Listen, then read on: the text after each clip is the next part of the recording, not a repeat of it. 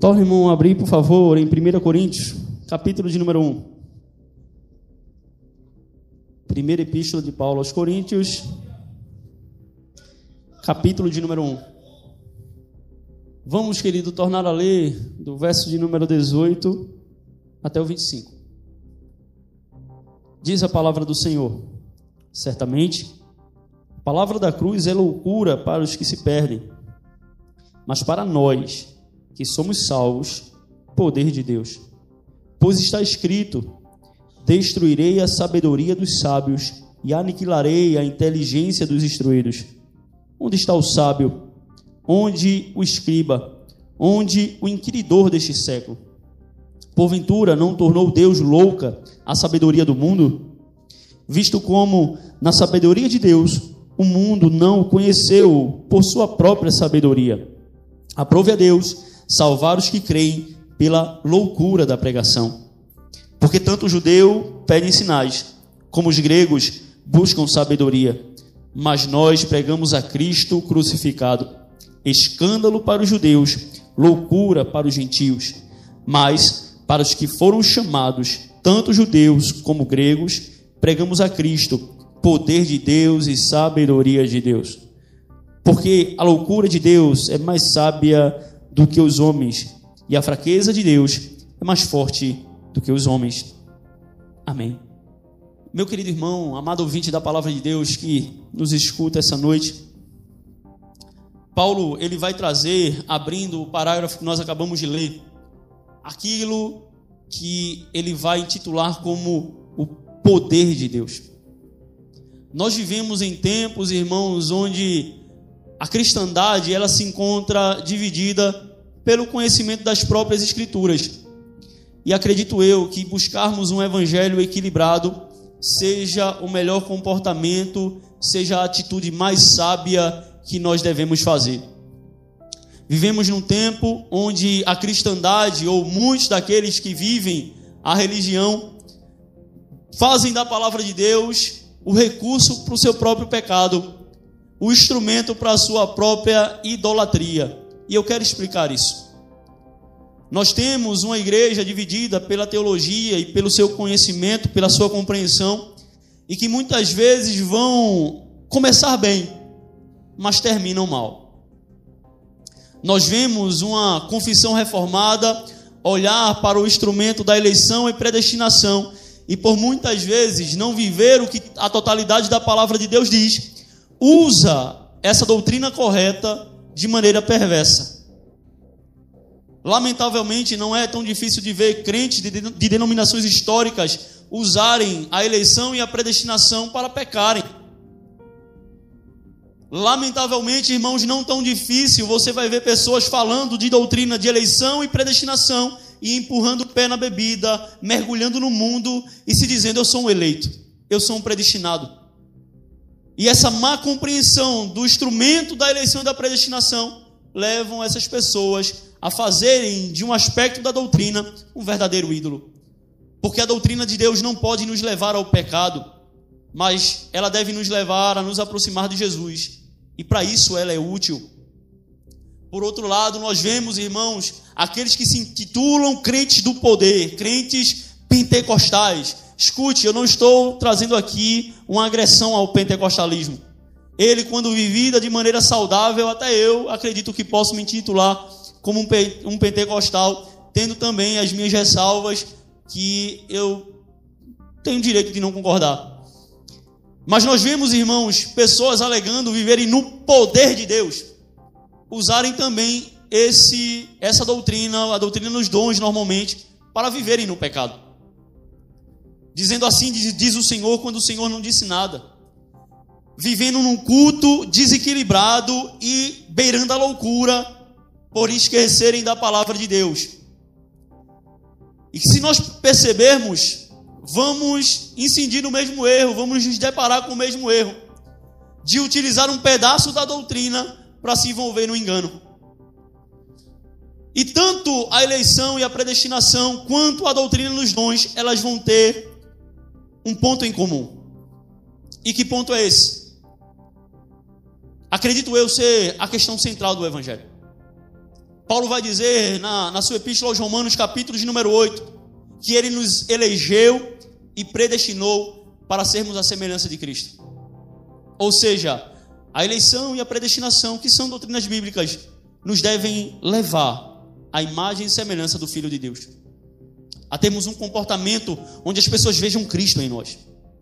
Os dons, Paulo vai dizer de maneira diversa nas Escrituras, na Epístola aos Efésios, na Epístola aos Coríntios, que os dons eles são úteis para a edificação do corpo de Cristo, a fim de que sua igreja, irmão, que o seu corpo viva a plena varonilidade. O que quer dizer isso? Quer dizer que os dons são úteis para que o corpo cresça a imagem e semelhança do seu cabeça, a imagem e semelhança de Cristo. O ponto em comum da eleição e predestinação e do poder de Deus, dos dons, são a imagem e semelhança de Cristo. E quando nós não vivenciamos essa realidade, nosso evangelho é falho. Você vive qualquer outra coisa, mesmo menos o cristianismo. E nós vamos nos deparar, irmãos, com uma igreja que parece ter se contentado com, com o erro, parece viver feliz com o seu engano. E eu quero trazer essa mensagem, irmãos, olhando para a Bíblia e aconselhando você com todo amor que eu posso que eu posso possuir. Escute a palavra de Deus. Veja o que ela vai lhe instruir. E se porventura o evangelho que você crê não estiver em harmonia com o que os textos das Escrituras nos ensinam, se curve, se submeta, obedeça ao que o Evangelho lhe ordena.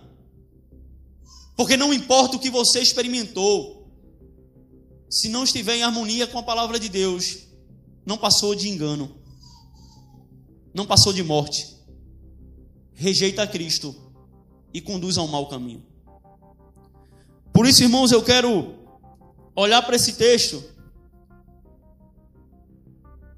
e poder desenvolver essa realidade a fim de que a nossa vida seja transformada à realidade do que a Bíblia diz. Eu não quero, a princípio, irmãos, de forma nenhuma, pregar contra os dons. Os dons, eles são de Deus, quando verdadeiramente são dons espirituais, dons do Espírito. Paulo, apesar de dizer, de escrever o que ele vai escrever nesses versos que nós acabamos de ler, ele vai declarar o seguinte nos versos de número 6 e 7. Acompanhe comigo, desse mesmo capítulo. Assim como o testemunho de Cristo tem sido confirmado em vós, de maneira que não vos falte nenhum dom, aguardando vós a revelação de nosso Senhor Jesus Cristo. Coríntios é a igreja que vai ser repreendida por essa primeira carta. Que usa de maneira infantil os dons. Mas Paulo está dizendo: a obra de Cristo é plena em vocês. Vocês têm o testemunho de Cristo, como diz o verso número 6. E qual o testemunho de Jesus? A concessão dos dons. E eu quero começar afirmando isso, irmãos. Busque os dons do Espírito. O testemunho de Cristo é que não falta nenhum deles na igreja de Coríntios. Pare de viver uma limitação de fala humana. Homens que evidenciam um único dom e traçam uma régua, um padrão para a igreja, numa única expressão do Espírito, esquecendo todas as demais, esquecendo tudo aquilo que o Espírito do Senhor fez e faz na sua igreja. Primeiro passo que eu quero dar, e acredito que facilite abrir o seu coração, se porventura eu tocar no seu ídolo essa noite, é dizendo que os dons são reais. Os dons são para hoje. Os dons vêm dos céus, vêm do Espírito, e eu não nego isso. O testemunho da palavra de Deus é que quando Cristo está na igreja e atuando na igreja, os dons estão lá e não falta nenhum. Busquem os dons espirituais. Eles de fato são de Deus. E a partir daqui, irmãos, eu quero ir além. Eu quero lhe incitar a não buscar um único dom apenas. Eu quero incentivar, isso enquanto igreja, a buscar todos os dons. Normalmente enfatizamos um. E a doutrina que diz que se você não falar em línguas, você não é batizado pelo Espírito. Mas e os outros 20 dons? O que nós fazemos com ele? Será que eles não são concedidos pelo Espírito Santo de Deus? Será que se uma pessoa, por exemplo, tiver o dom de profecia, ela não é batizada pelo Espírito? Porque eu resolvi estabelecer uma régua, e se você não tiver um determinado dom que eu acredito que tem que ter, você não é um crente, ou você não é uma pessoa dita, como é popularmente conhecido, batizado no Espírito. Você não é cheio do Espírito. Não, querido. Qualquer um desses dons que a Bíblia diz que é concedido pelo Espírito é uma expressão do Espírito. E antes de avançarmos no parágrafo que nós acabamos de ler, vamos observar essa realidade na palavra de Deus. 1 Romanos, capítulo de número 12, versos 6 a 8. Romanos, capítulo de número 12, versos 6 a 8. O próprio apóstolo Paulo escreve: Tende, porém, diferentes dons, segundo a graça que nos foi dada. Preste atenção: se profecia, seja segundo a proporção da fé. Se ministério ou serviço, dediquemos-nos ao ministério. Ou que ensina, esmere-se no fazê-lo. Ou que exorta, faça-o com dedicação. O que contribui com liberalidade. O que preside, com diligência, quem exerce misericórdia com alegria. De quem são esses dons? Do Senhor. Esses dons vêm do Espírito. Ainda em Efésios, capítulo de número 4, versículo a partir do 11. Efésios, capítulo de número 4, a partir do 11. Diz a palavra do Senhor. E ele mesmo concedeu uns para apóstolos, outros para profetas, outros para evangelistas e outros para pastores e mestres. Todos dons do mesmo Espírito. Você vai ver essa realidade a partir do verso de número 10. Aquele que desceu é também o mesmo que subiu, acima de todos os céus, para encher todas as coisas. Esse dom, ele vem do alto. Esse dom, ele vem de Deus. Paulo vai citar a respeito de mesmos dons que vêm do alto, irmãos, na mesma epístola aos Coríntios, primeira epístola aos Coríntios, desta feita no capítulo de número 12, versos do 8 ao 10. 1 aos Coríntios, capítulo de número 12, versos 8 ao 10. Porque a um é dada mediante o a palavra da sabedoria, e a outro, segundo o mesmo, a palavra do conhecimento, e a outro pelo mesmo espírito, a fé, e a outro no mesmo espírito, dons de curar, a outros operações de milagres, a outro profecia, a outro discernimento de espíritos, uma variedade de línguas e a outro capacidade para interpretá-las. Não limite o seu evangelho a um único dom, porque segundo o contexto dos, dos capítulos que vão se seguir, tanto capítulo 11, 12, 13 e 14, Paulo vai tratar a igreja como um corpo. E a necessidade desses dons são para a edificação do corpo. E quando falta algum desses dons, é o corpo que sente a falta. Os dons vêm do alto, são atuais, são para hoje, vêm de Deus. Mas não limite o seu evangelho a alguns versículos das Escrituras, porque Cristo vai muito mais além do que o nosso evangelho que nós estamos construindo, limitado, tem nos apresentado. Todos devem, irmãos, operar para que a igreja possa ser saudável e edificada. Na igreja que falta os dons do Espírito, é uma igreja que se limita no seu crescimento, porque não tem um instrumento a qual o próprio Espírito nos deu. E nós precisamos entender que me parece que alguns dons apresentam uma forma de espiritualidade mais aperfeiçoada do que outra no sentido da sua operação. Vamos supor, parece que nós valorizamos muito mais alguém que profetiza do que alguém que preside. Parece que é muito mais vantajoso aos nossos olhos alguém que interpreta do que alguém que doa com liberalidade. Mas entenda que a igreja carece de todos esses dons. A igreja precisa de cada um deles e cada um deles veio do alto. E um não se torna melhor do que o outro no sentido de pessoa, porque desenvolve um dom diferente. Pelo contrário, cada membro do seu corpo é importante para a sua sobreexistência. Cada membro do seu corpo é importante para a sua vida, assim como cada componente do dom do Espírito é importante para o corpo de Cristo. Busquemos, irmãos, a totalidade dos dons e não devemos limitar o Evangelho de Cristo àquilo que achamos. Ele mesmo, irmãos, concedeu lá ainda em Efésios, capítulo de número 4, versículo do 12 ao 15, vai demonstrar que o apóstolo Paulo vai mais uma vez nos ensinar o objetivo desses dons. A partir do verso 12, com vista ao aperfeiçoamento dos santos, para o desempenho do seu serviço, para a edificação do corpo de Cristo. Ou seja, o dom não é para o teu marketing pessoal. Não é para que os irmãos da igreja te vejam como um homem de Deus, ó, oh, como ele é poderoso. Não. O dom é para o outro. O dom é para a igreja. O dom é para serviço. E não para um marketing pessoal. E deixe-me dizer uma coisa: ele só é plenamente aproveitado quando eu me entendo enquanto participante do corpo. E para o outro, eu desenvolvo o meu dom em amor. É por causa disso que Paulo vai falar no capítulo de número 12 em Coríntios a respeito dos dons. Mas vai traçar um caminho sobremodo excelente, ou seja, bem melhor do que o dom, é o amor. Porque o, o dom, lembre-se, o dom é instrumento para que a igreja seja edificada. O amor é a essência de Deus, para que nós possamos desfrutar dele e, vivendo nele, amarmos uns aos outros.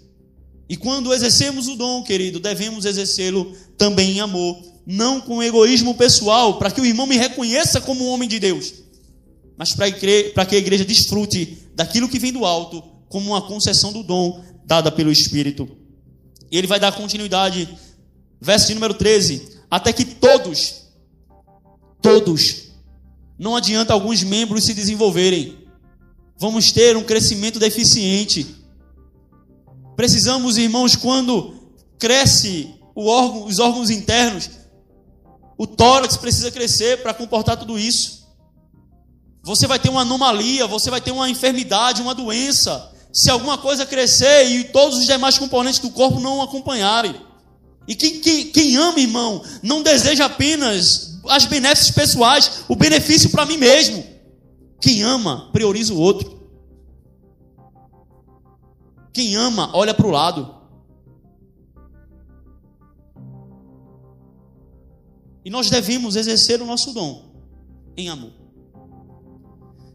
Até que todos diz o verso número 13: Cheguemos à unidade da fé e do pleno conhecimento do Filho de Deus, a perfeita varonilidade, a medida da estatura da plenitude de Cristo. Olha mais uma vez aí a intenção do dom. Para que não mais sejamos como meninos, agitados de um lado para o outro e levados ao redor por todo vento de doutrina, pela artimanha dos homens, pela astúcia com que induzem ao erro, mas seguindo a verdade em amor, cresçamos em tudo naquele que nos é cabeça. Dito isso, irmãos, voltemos para 1 Coríntios, capítulo de número 1. E observemos o cenário que Paulo vai escrever isso. Paulo encoraja os cristãos a viverem unidos, sem partidarismo. É o que ele vai falar do verso de número 10 ao 17. Não vou retomar a leitura para que a gente possa ganhar tempo. Mas Paulo vai embasar aquilo que ele vai dizer a partir do verso 18, num, num contexto, num cenário de amor e de união entre os irmãos. E a partir, irmãos, do verso 18 ao, do verso 18 ao 24, Paulo apresenta o verdadeiro poder de Deus. Isto é a palavra da cruz. A palavra da cruz, irmãos, o Evangelho, é o verdadeiro poder de Deus. Nós estamos, lamentavelmente, habituados a ouvir crente dizendo: Eu sou o crente do poder, eu sou o crente do fogo. Mas, biblicamente falando, O poder de Deus está relacionado à sua palavra. A promessa do Espírito, da vinda do Espírito, irmãos, está relacionado a esta palavra. E eu não quero, irmão, jogar um balde de água no coração de ninguém. Eu não quero resfriar ninguém. Eu não quero, irmãos, ser pedra de tropeço para a caminhada de ninguém. Mas eu não posso enxergar um caminho perverso sendo construído para a igreja e cruzar os braços, tendo a compreensão de que o verdadeiro poder de Deus se encontra na expressão da crucificação do seu filho. E os homens buscam por outro deleite, os homens buscam por outro evangelho que não é o de Cristo. A palavra da cruz é o poder de Deus. E sobre a sua palavra está vinculado o poder que ele nos prometeu. Jesus, antes de partir aos seus discípulos, recebereis poder ao descer sobre vós o Espírito Santo. E para quê? Para a gente viver um, um evangelho emocionalista? Não.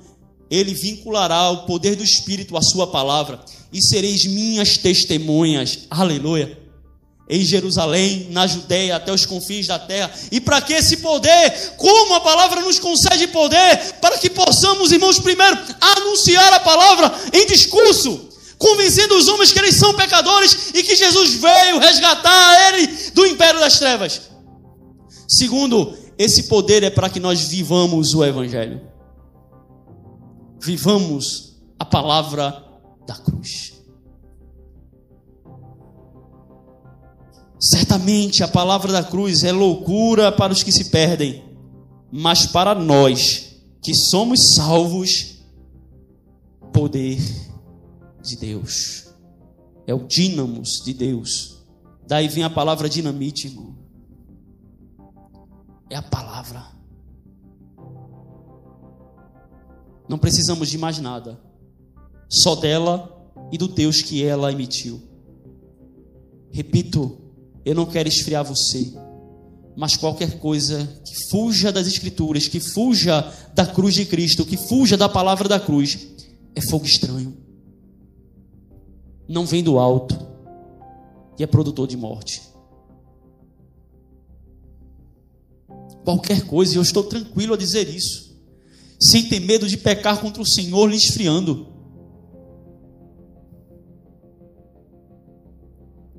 Paulo, irmãos, eu creio que vocês vão concordar comigo, talvez tenha sido um dos homens que experimentou mais de milagres em sua caminhada. Mas onde chegou, se preocupou em anunciar a palavra da cruz. Sabe qual era uma das estratégias de Paulo para fundar igrejas? Naquela época, os filósofos alugavam ou tinham uma casa de propriedade e abriam ali a sua escola. Paulo fez algo, fez algo semelhante. É por causa disso que ele disse: Me fingi de gentil aqui para ganhar os gentios. A escola de Paulo. Acreditavam que ali ia aprender filosofia barata e aprendia o evangelho. Isso era para aqueles seus ouvintes suficiente. Paulo não precisou acrescentar absolutamente mais nada. Isaías 52, verso número 10.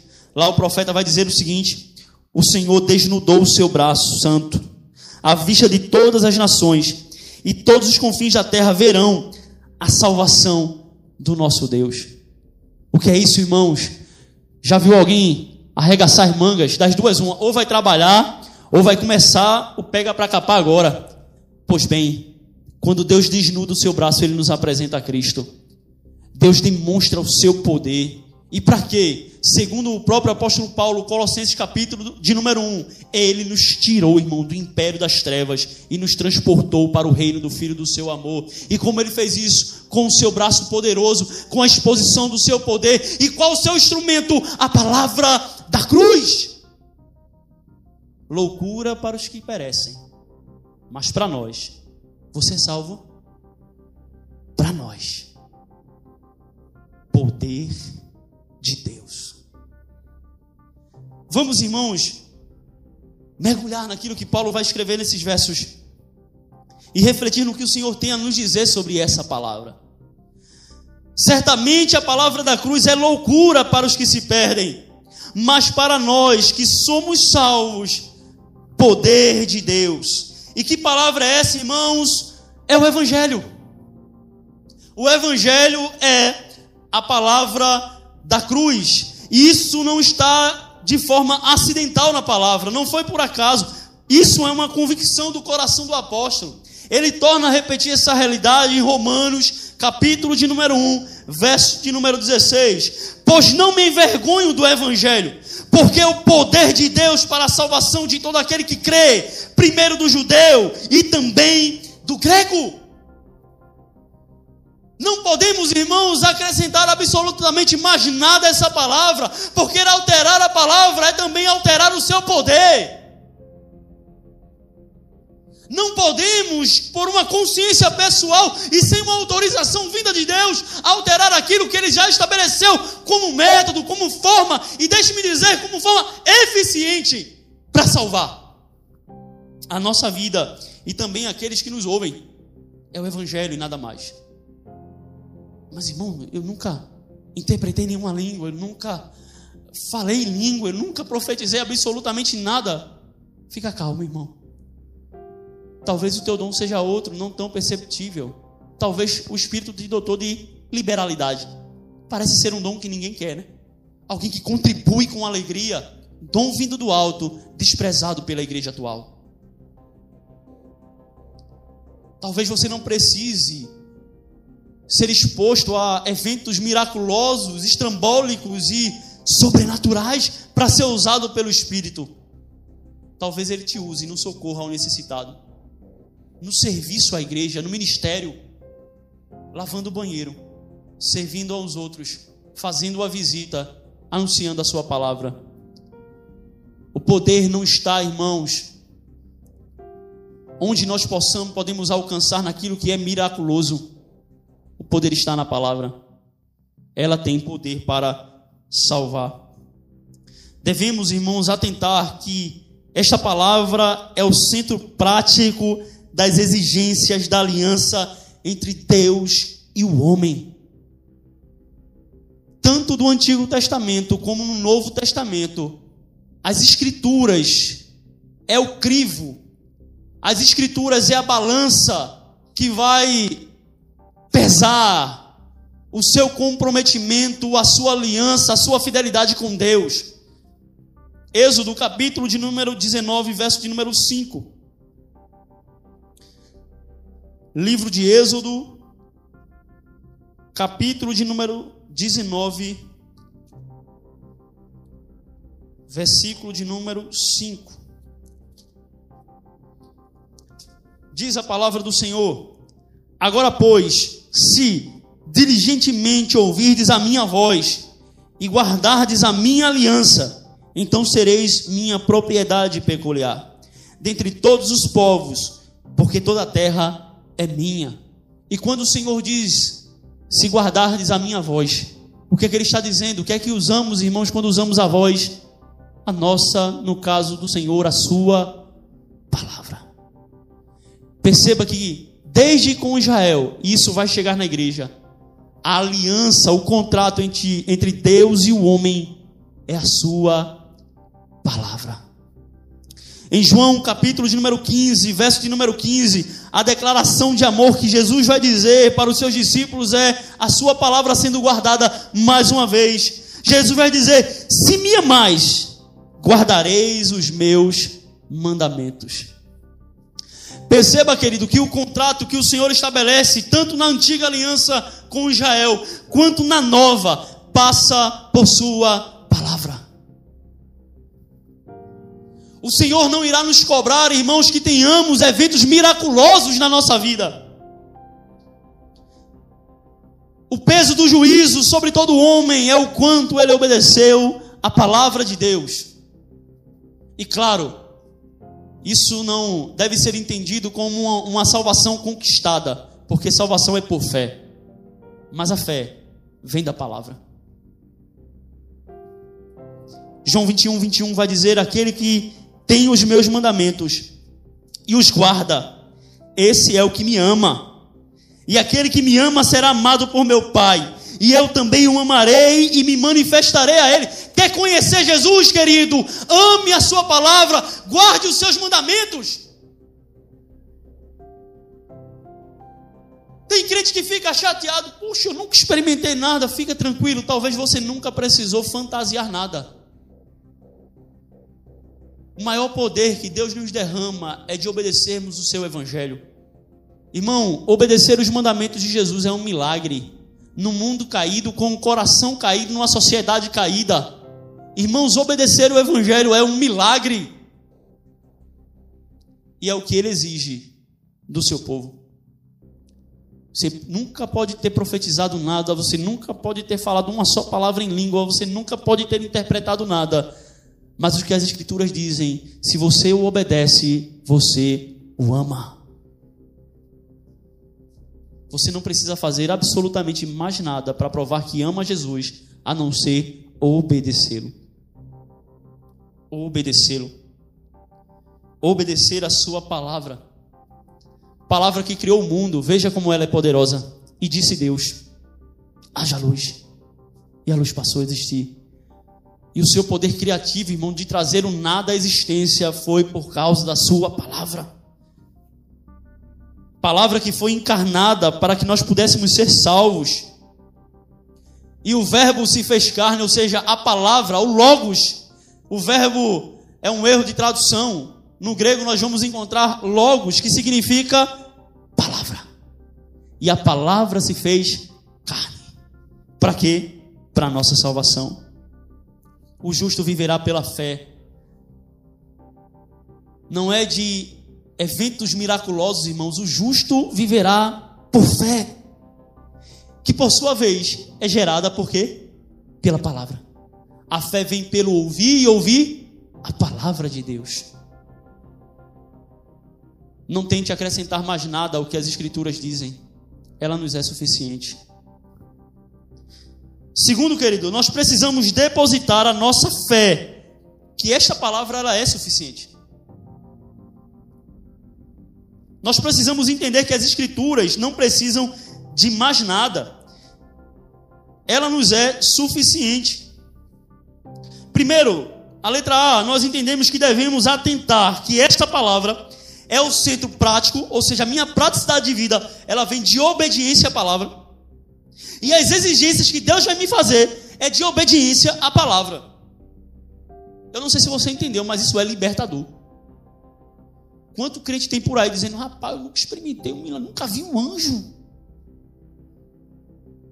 E fica angustiado, fica oprimido, fica depressivo, fica desanimado. Fique calmo. Se você obedece-lhe a palavra, Jesus testifica que você o ama. Isso é suficiente. Há uma passagem que Jesus. Vamos deixar isso mais à frente. Acredito que será mais pertinente. Segundo, precisamos depositar a nossa fé que esta palavra ela é suficiente. Ela nos basta. Você não precisa de mais nada, irmão. Não estou dizendo, lembre-se, eu não estou me contradizendo, eu creio nos dons. Mas os dons são consequências da palavra de Deus. Estão associados para testemunhá-la. No discurso e na prática de vida. Precisamos depositar a nossa fé que esta palavra ela é suficiente. E com essa consciência a gente precisa entender, crente, você precisa entender que nós não precisamos, nós não podemos, melhor dizendo, criar um evangelho para, paralelo. E não é isso que nós temos feito. Quando a gente acrescenta o que a palavra de Deus diz. Olha, se você não orar em línguas, só tu, tu não é cheio do Espírito, não, cara. Tu não é batizado pelo Espírito, não. Que evangelho é esse? Onde é que isso está escrito? Nós acrescentamos a palavra, criamos um evangelho paralelo. E o grande perigo disso é que Jesus diz: Olha, eu sou o caminho, a verdade e a vida, e ninguém vai ao Pai a não ser por mim. Eu sou a porta. E se a gente cria uma porta paralela a que foi aberta pelo próprio Deus, a gente gera um caminho que não leva ao Senhor.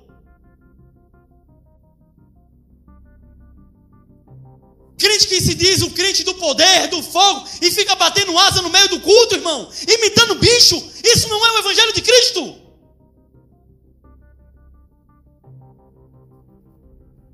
Parece que a nossa carne faz qualquer coisa, e qualquer coisa mesmo, até ser taxado feito doido. Mas o que eu não quero é cumprir o Evangelho.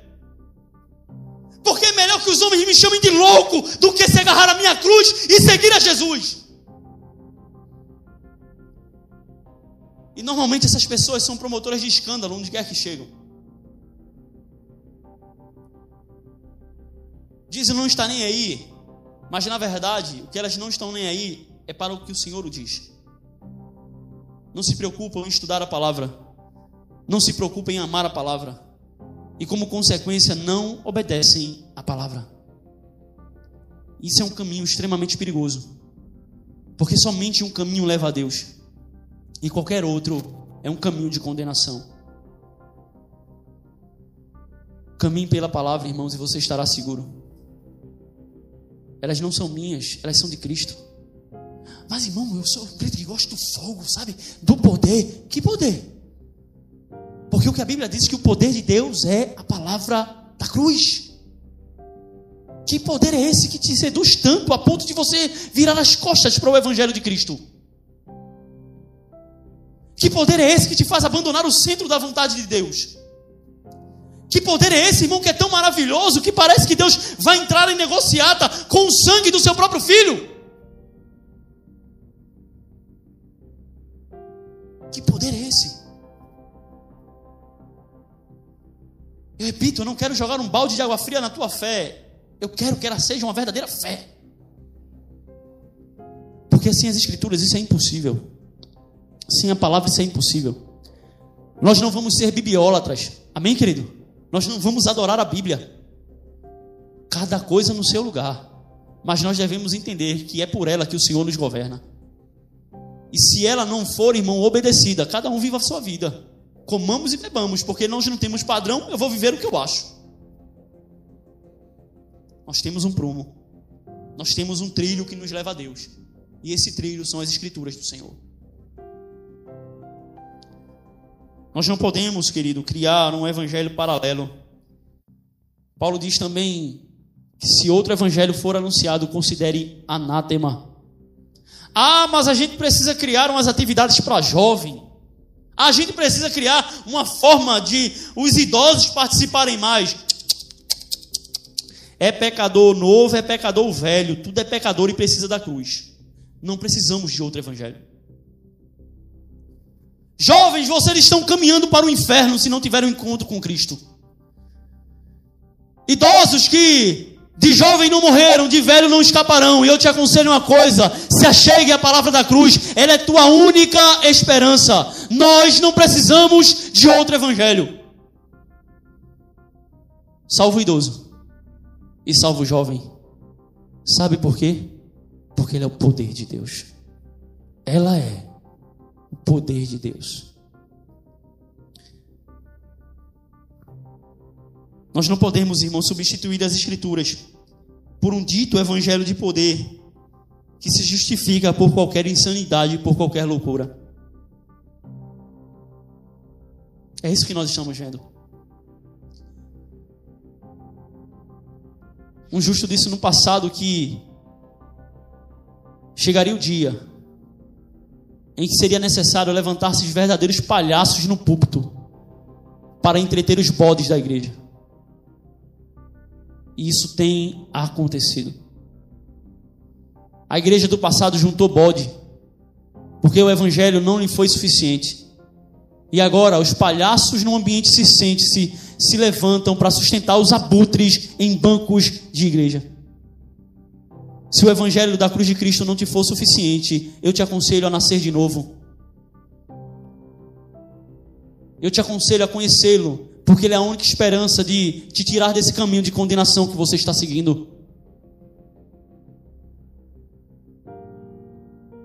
Nós não podemos, irmãos, lutar contra Deus, criando outro evangelho. O poder de Deus é a palavra da cruz. Precisamos, irmãos, ter zelo pelos termos que Deus determinou na sua aliança. A palavra do Senhor é um contrato. Normalmente, quando a gente vai fazer um, a gente procura um cartório e ele vai dar lá o seu selo. O nosso contrato é com preço de sangue. Quando celebramos a ceia, irmãos, celebramos esse acordo com o Senhor. O cálice da nova aliança no meu sangue. E as escrituras são os termos contratuais. Quando você aluga uma casa, o locador ele pode exigir certos comportamentos seus, como por exemplo o zelo pelo prédio, pelo ambiente físico. E, que, e se isso não for testificado, se isso não for realizado por você, o contrato pode ser quebrado porque você quebrou os termos do contrato. Pois bem, nós não podemos, irmãos, nos dar o direito de quebrar os termos da aliança do contrato que fizemos com Deus. Caso contrário, esse contrato ele pode ser quebrado. É isso que Paulo vai chamar de apostasia. É outro evangelho que não de Cristo. Segundo, esta palavra, irmãos, ela só não é suficiente para os perdidos. Porém, para os salvos, ela é o poder de Deus. Você percebeu isso? Volte para o texto, verso de número 18. Olha o que Paulo vai afirmar. 1 Coríntios, capítulo de número 1, verso de número 18. Certamente, a palavra da cruz é loucura para os que se perdem, mas para nós que somos salvos, poder de Deus. Você é salvo. Essa palavra lhe deve ser suficiente. Inclusive, irmãos, é um termômetro para que nós possamos entender se somos verdadeiramente salvos ou não.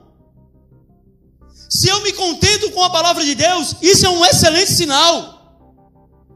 Mas se eu busco, irmãos, por elementos para serem adicionados na minha caminhada com Deus e faço disso um verdadeiro vício, sua salvação ela é questionável. Para um salvo, a palavra da cruz é suficiente. Ela pode ser chamada de loucura para os que se perdem. Ateu vai chamar essas escrituras de loucura. Salvo não. Salvo entende que ela é poder. Porque salvo experimenta dessa palavra. Ela não fica só no campo teórico. Ela muda a vida do salvo. Um salvo vive como salvo. Veja o que diz o verso de número 22 do mesmo texto. Porque tanto os judeus pedem sinais, como os gregos buscam sabedoria. Entenda que aqui, os judeus que Paulo está aqui descrevendo são os descendentes de Abraão. Eles têm, irmãos, seus valores baseados em eventos miraculosos, em poder sobrenatural.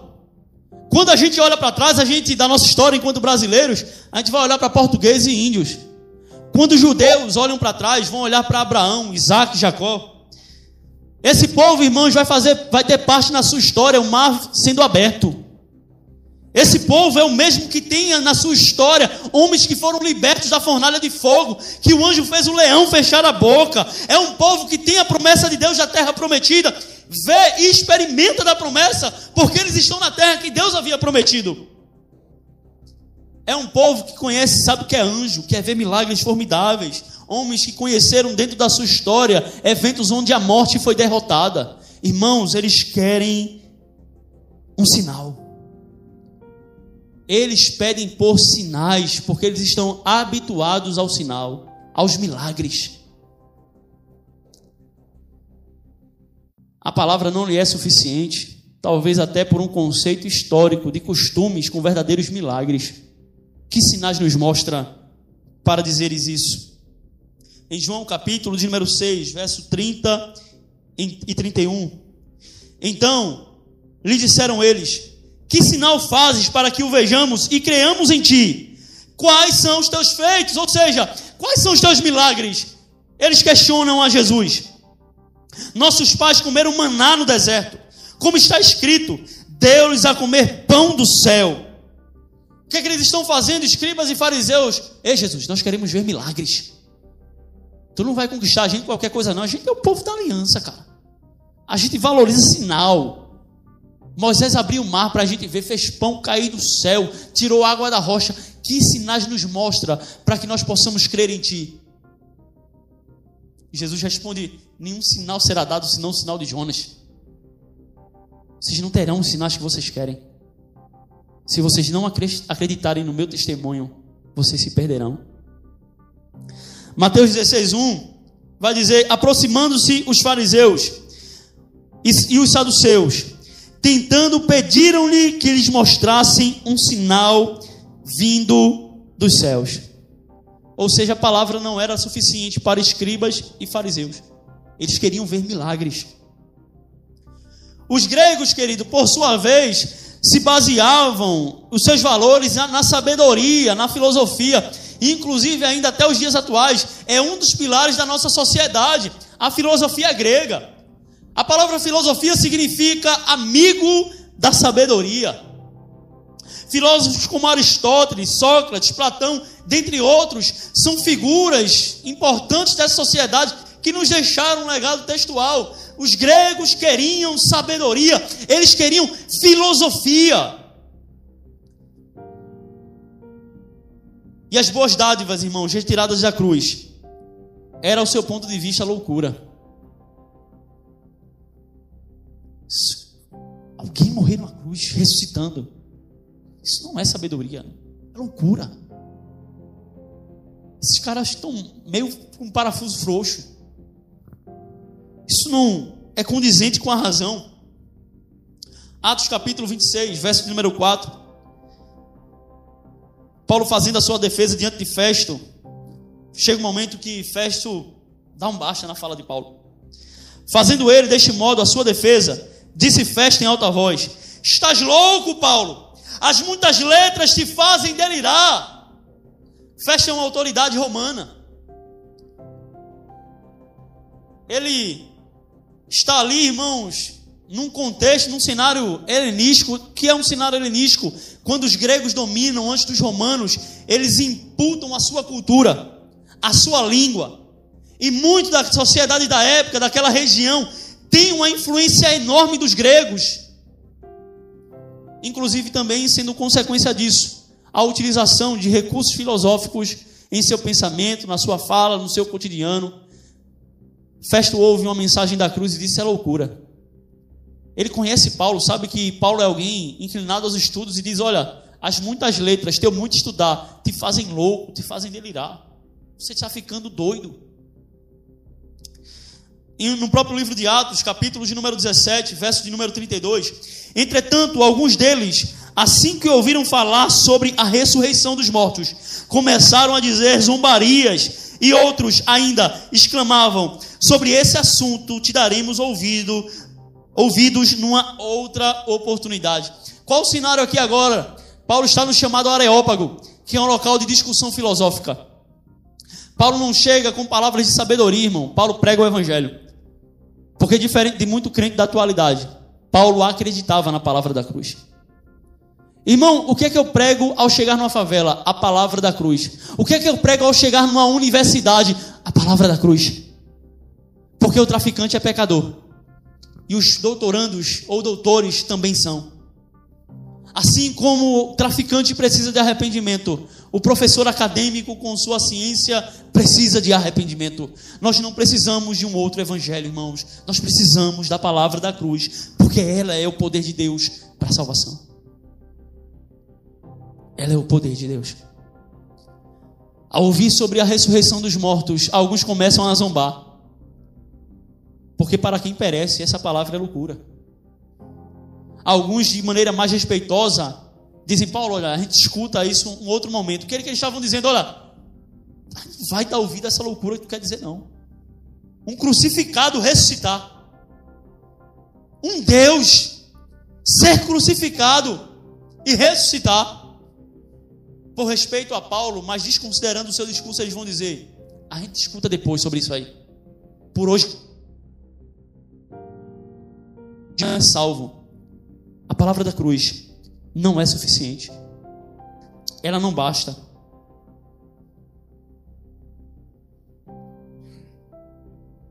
Precisamos acrescentar mais coisas. filosofia, sabedoria, conhecimento, um falso poder. Mas para o verdadeiro salvo, a palavra da cruz é suficiente. Eventos miraculosos não são garantias de salvação, mas a obediência da palavra sim. Naquele dia, muitos dirão: Senhor, quando te vimos com fome, com sede, nu ou preso? Não serviram a Cristo. Outros vão dizer em Sua presença: Senhor, em Teu nome, profetizamos, curamos enfermos, operamos sinais. E terão a fala de Cristo dizendo: Apartai-vos de mim, malditos.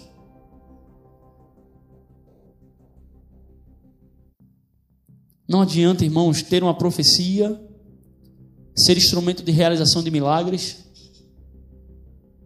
falar no nome de Jesus, ter um exterior de crente, se a palavra não é cumprida, não está dentro do coração. A Bíblia, ela precisa nos ser suficiente. Você crê nessa palavra? Cuidado. Não acreditar nela pode ser um sinal de perdição, de condenação. Um evangelho que opera sinais, prodígios e maravilhas não é garantia de eternidade, não na presença de Deus. Nós precisamos, irmãos, ser o povo que volta à palavra e a ama, pelo fato dela vir de Deus e nos ser suficiente. Querido visitante, essa palavra tem poder para lhe salvar. Você que é pecador, você está perdido. Talvez você tenha vindo a este lugar procurando por uma cura. Você não precisa imediatamente ser curado, você precisa ser transformado. E essa palavra tem poder para transformar. Porque a doença, o máximo que vai te fazer é te levar à sepultura. O desprezo à palavra da cruz te levará ao inferno.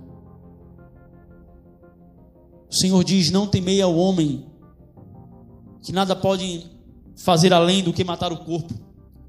Temei aquele que, além de matar o corpo, pode lançar a alma no inferno. Nosso Deus é Senhor sobre as trevas, sobre o inferno. É Ele quem joga o homem lá. Mas você não precisa perecer eternamente. E eu quero aqui, para não ser mal compreendido, quando eu digo que Ele é Senhor das trevas, eu digo que Ele é Senhor sobre tudo, inclusive sobre o aspecto de condenação. Não é que haja perversidade ou maldade em Deus, mas o inferno é a expressão da Sua justiça, porque Ele é justo e por Sua justiça Ele condena pecadores. Mas você não precisa continuar trilhando esse caminho de perdição. A palavra da cruz tem poder para te salvar. O Verbo se fez carne, habitou entre nós, nos ensinou e pereceu. Morreu, mas o seu túmulo está vazio. Ele ressuscitou.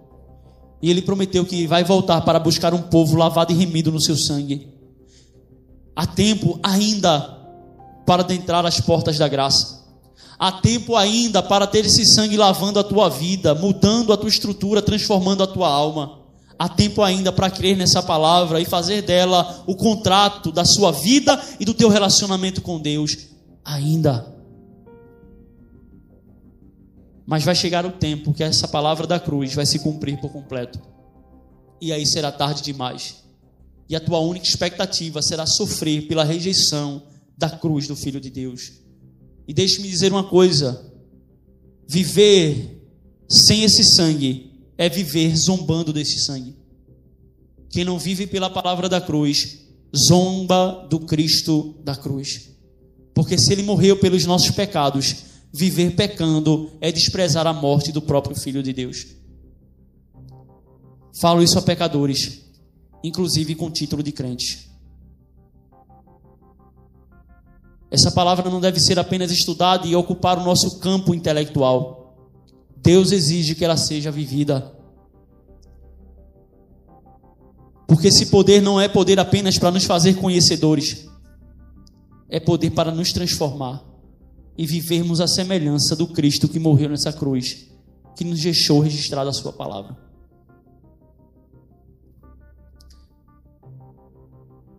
O Evangelho, irmãos, por sua vez, ele vai desprezar os valores dos homens e enaltecer os valores de Deus.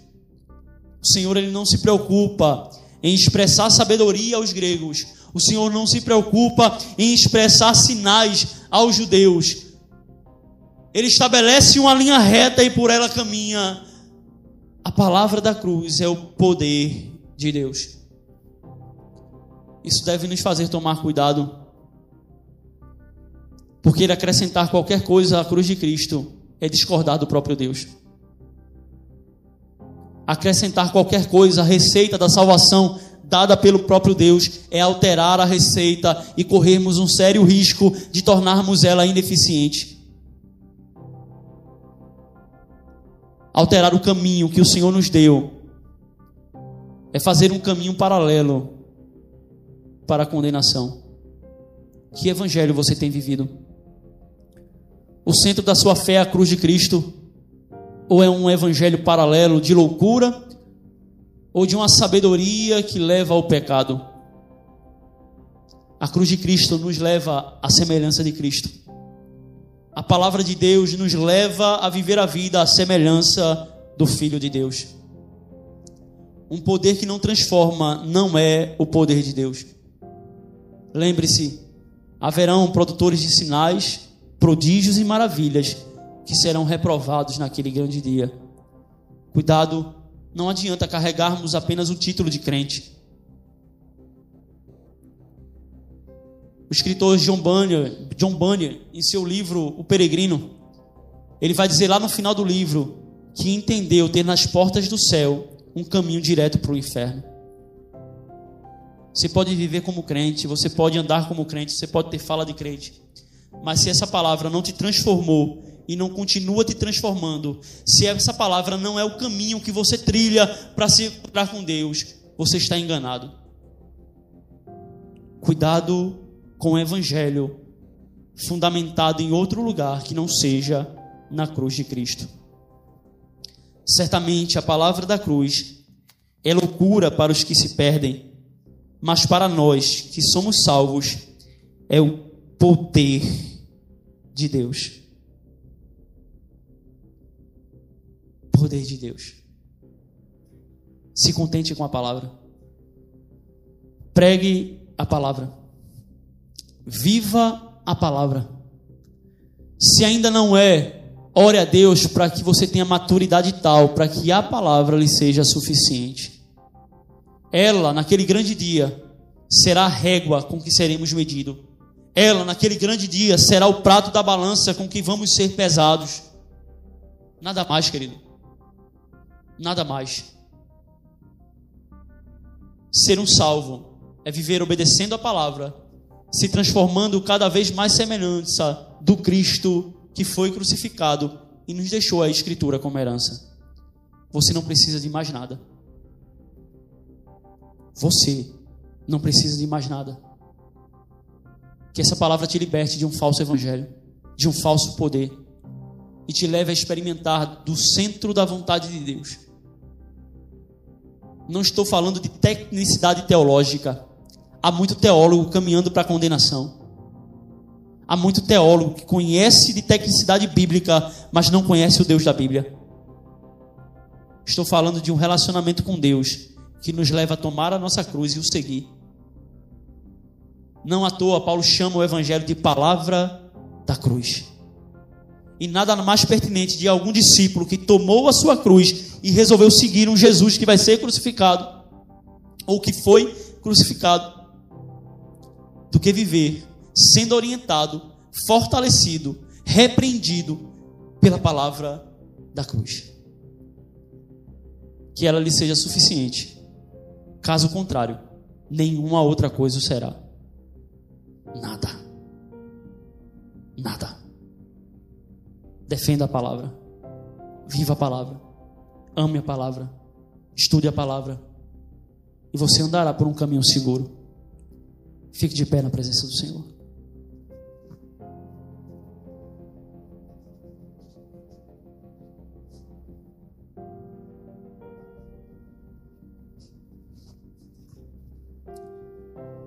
Portanto, se alguém um dia lhe questionar, por que você é um crente frio?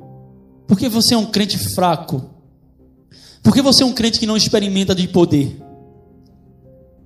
Você pode claramente retrucar que o poder de Deus é a palavra da cruz. E se não há nada que lhe constrange a respeito de pecado e de afrontá-la, nós não devemos nada a ninguém, querido. Nós somos servos de um único Senhor. E é Ele que vamos prestar contas que as Escrituras, que a palavra da cruz lhe seja suficiente. Pai, nós queremos te agradecer. Agradecer por cada bendito, por cada bendito conselho, por cada orientação que o Senhor nos dá. E pela libertação que nós podemos ter, Senhor, por não precisarmos fingir um poder falso.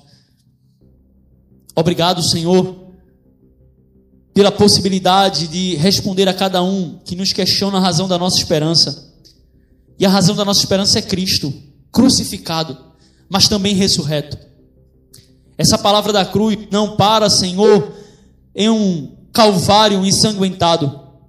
Ela nos relata um Jesus glorioso que promete nos voltar. A cruz não é o fim. Ela nos tem relatado uma história maravilhosa e um fim glorioso que buscamos. Por ela, Senhor, entendemos um Cristo que traz o consolo no fim de todas as coisas. E queremos, Senhor, depositar na tua palavra, na tua mensagem, a nossa esperança e caminharmos por ela seguro. Que não venhamos a desejar mais nada, Senhor.